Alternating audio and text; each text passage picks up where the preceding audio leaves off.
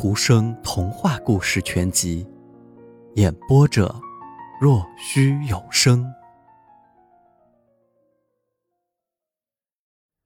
歌还没有完，还留下了许多歌词。最美丽的词，生命的金宝贝。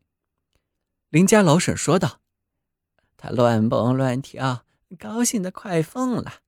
全世界都应该读一读他的金宝贝写给他的那些信。”听一听报纸上关于他和他提亲的事。彼得给洛特汇钱，洛特很需要。现在洛特是寡妇了。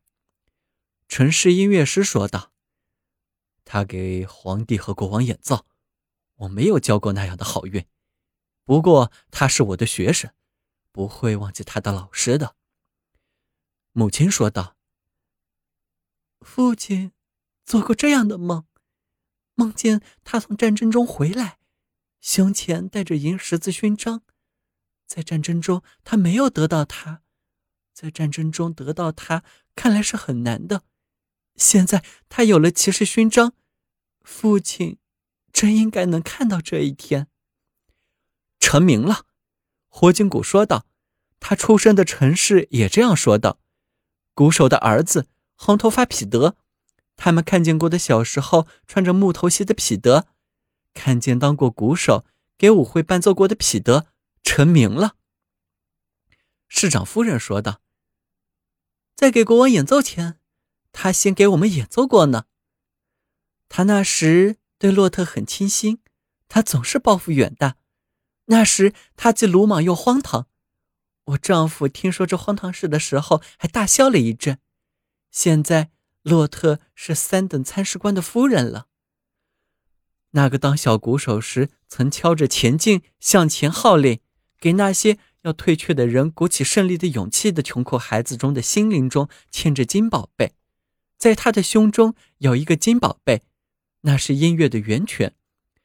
泉水潺潺流过提琴，就好像里面是一架完整的风琴，好像夏夜所有的精灵都在弦上跳舞一样。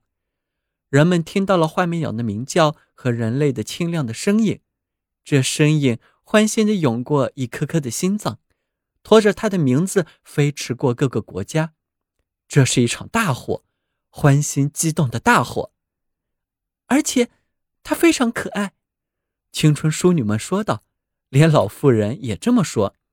是的，最老的那位妇人还拿来了一个收藏名人头发的纪念夹。就是为了要能从那位年轻的小提琴演奏家的浓密漂亮的头发里求到一撮，那个宝贝，金宝贝。儿子走进鼓手贫寒的屋子，清秀的像一个王子，比一个国王还要幸福。他的一双眼睛十分明亮，面孔就像阳光。他把母亲拥抱在怀里，母亲亲吻着他热烈的嘴唇，幸福的哭泣着。和在欢乐中哭泣一样，彼得对屋子里的每一件旧家具都点着头，对装着茶杯和花瓶的橱柜点头，对他小时候在上面睡过觉的长凳点头。可是他把那面老火警鼓拖到屋子中央，他对母亲和鼓说道：“父亲在今天这样的场合一定会敲一通鼓的，现在得由我来敲了。”他敲了一通鼓，鼓声轰鸣。火箭谷感到无上光荣，连他的皮都裂开了。他干得真够漂亮的，鼓说道：“这下子我永远的保留了对他的记忆。我觉得老婆子也会因为自己的金宝贝高兴的笑破肚皮。”这，就是金宝贝的故事。小朋友，今天的故事已经讲完了。请闭上你的眼睛吧，晚安。